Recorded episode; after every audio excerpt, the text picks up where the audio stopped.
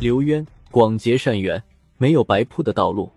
事到临头才想起临时抱佛脚，佛没踢你一脚，是因为佛境界高，脾气好。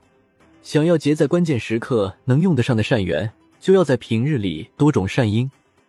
刘渊是匈奴左部帅刘豹之子，也是汉赵王朝的开国皇帝。他以匈奴人的身份，建立了十六国时期的北方王朝。这一方面与他一流的军事水平有关。另一方面，也与他卓越的政治才能有关。刘渊是一个典型的被汉化的匈奴人，这一切都与曹操管理匈奴人的政策有关。东汉末年，南单于率领部众入塞，帮助东汉政府讨伐黄巾军，自此留在汉地。到曹魏时，曹操将匈奴分为左右南北中五部，每一部单独设部落帅，互不同属。从而减弱其势力。司马氏篡夺曹魏政权后，基本上延续了这一政策。当时左部驻地在太原的资氏，右部驻地在齐地，南部驻地在蒲子，北部驻地在新兴，中部驻地在大陵。从大的范围来看，匈奴五部分布在晋阳的汾水和建水流域，地属滨州。为了加强控制。司马氏政权将匈奴各部的年轻贵族们集中到洛阳来学习，刘渊也是其中一员。刘渊的元祖据说是西汉时期匈奴冒毒单于，汉高祖刘邦曾将宗室女以公主身份嫁给冒毒，并相约为兄弟之国，故而西晋时匈奴左部贵族自称刘姓，以汉室后裔自居。刘渊年少时以孝顺之名。母亲去世时，他悲伤的泪流不止，不能自已。曹魏司空王昶很欣赏他的人品，派人去吊唁。自此，刘家开始与北方世家大族结缘。少时的刘渊十分好学，拜上党大儒崔攸为师，学习《诗经》《周易》《尚书》。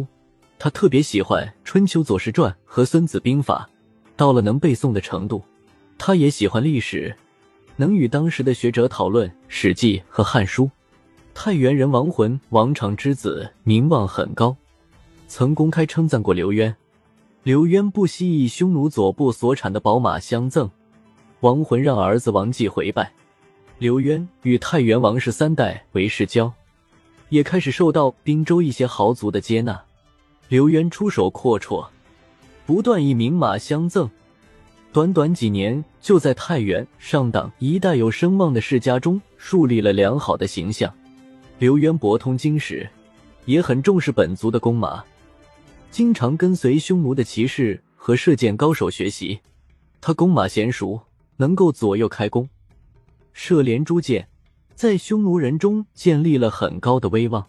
再加上他身高八尺四寸，膀大腰圆，一部胡须垂到腰间。气势十分不凡，就连西晋的一些名士都认为他是非常之人。亡魂多次向晋武帝司马炎推荐刘渊，使他得到召见的机会，宾主交谈的十分愉快。事后，司马炎对亡魂说：“刘渊真的令人印象深刻。春秋的由于汉代的今日低也不过如此。”亡魂毫不客气地说。刘渊的文韬武略超过有于今日低太多了。陛下要经营东南，指东吴，可以让他领兵，不愁不义鼓荡平。司马炎对亡魂的建议十分感兴趣，又咨询大臣孔寻、杨瑶的意见。孔杨二人听后坚决反对，他们都认为刘渊是枭雄，一旦拥有独自领兵的机会，就如同龙游大海，虎入深山。而难以控制，司马炎这才作罢。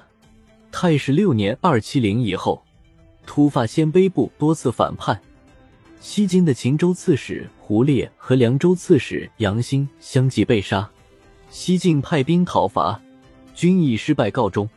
晋武帝下诏寻求能平叛的将帅，尚书仆射上党人李喜推荐刘渊为帅。眼见刘渊再次拥有独领一军的机会。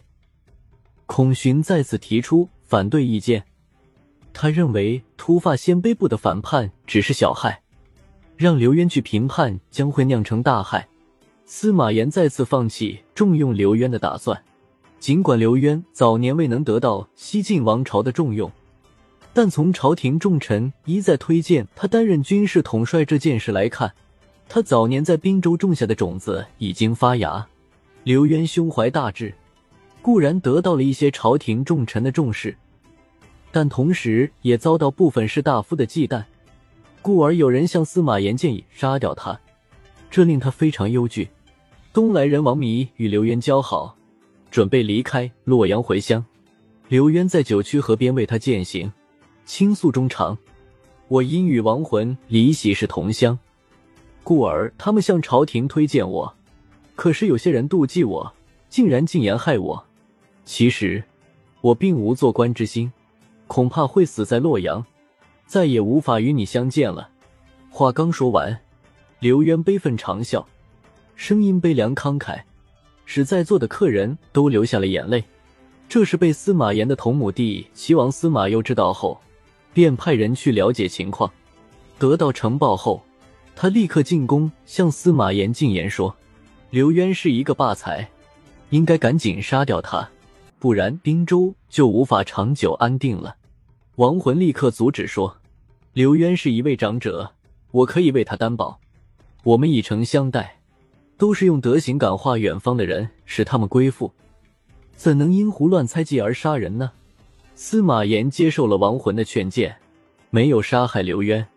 咸宁五年（二七九），匈奴左部帅刘豹去世，刘渊回去奔丧，暂时代理左部帅。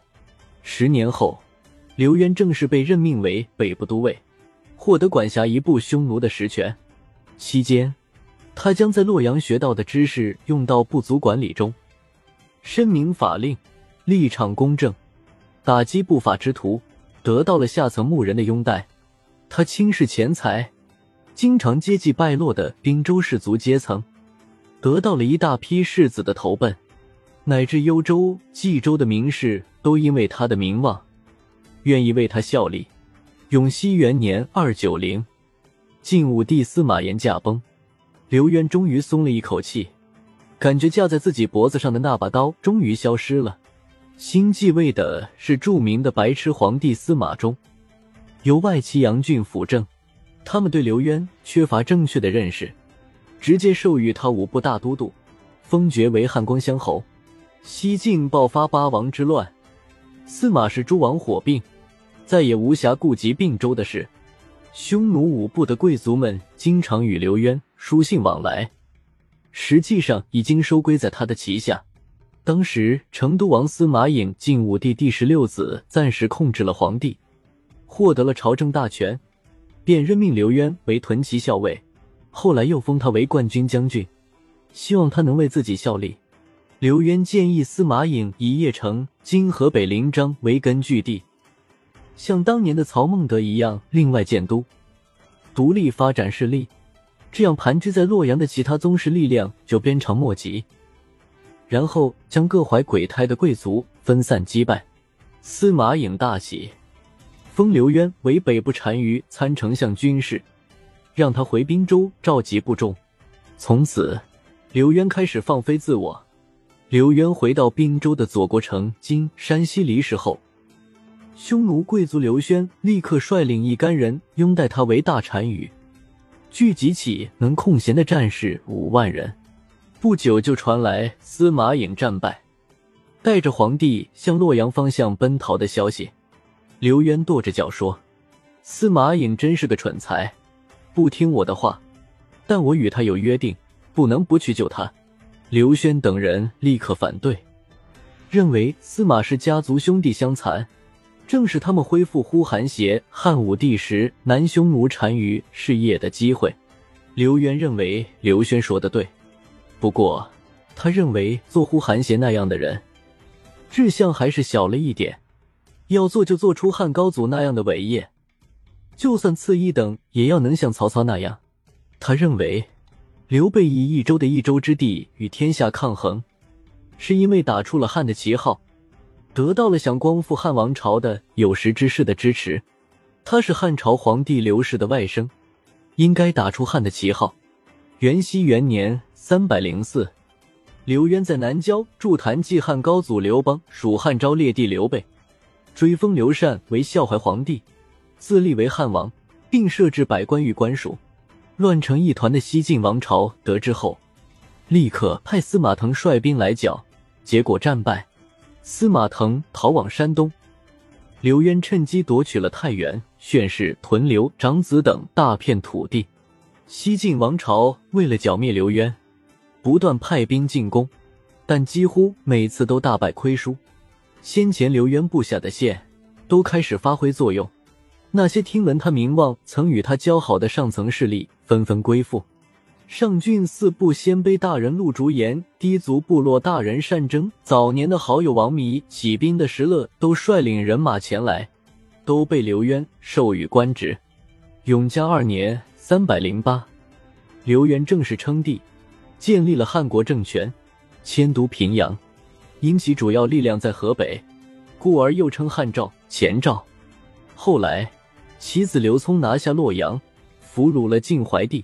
西晋彻底灭亡，刘渊能够在凶险的人质生涯中活下来，并得到多方支持，为其未来建立霸业打下基础，与其善于社交、多方铺路有关。